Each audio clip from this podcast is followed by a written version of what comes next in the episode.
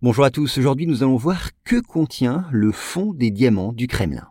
Alors après la révolution d'octobre 1917, qui leur a donné le pouvoir, les bolcheviks ont vendu une partie des joyaux ayant appartenu aux Romanov. Cependant, ils en ont gardé un certain nombre, qu'on peut encore admirer aujourd'hui dans le cadre d'une magnifique exposition.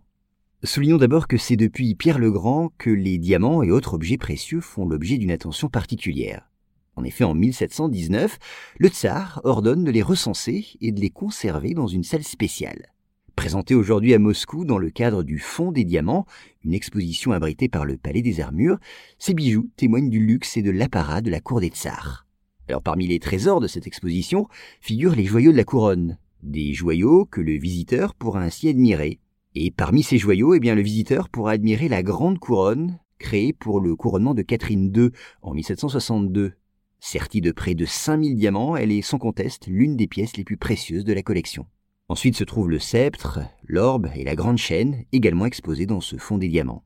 Mais bien d'autres merveilles attendent encore le visiteur, c'est le cas du diamant Orloff. Ce célèbre joyau monté sur le sceptre aurait été dérobé en Inde au XVIIIe siècle. Teinté de bleu-vert, ce merveilleux diamant pèse 193 carats. Quant au diamant chat, d'une pureté remarquable, découvert au XVe, il affiche 90 carats. Ensuite, trouvé en Colombie au XVIe siècle, l'émeraude dite reine verte est l'une des pièces majeures de cette collection.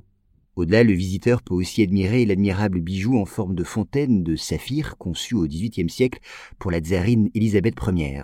Et que dire de ce bijou d'une taille imposante porté en pendentif par Catherine II, un bijou qui a longtemps été pris, à cause de sa couleur et de sa forme de framboise, pour le plus gros rubis d'Europe.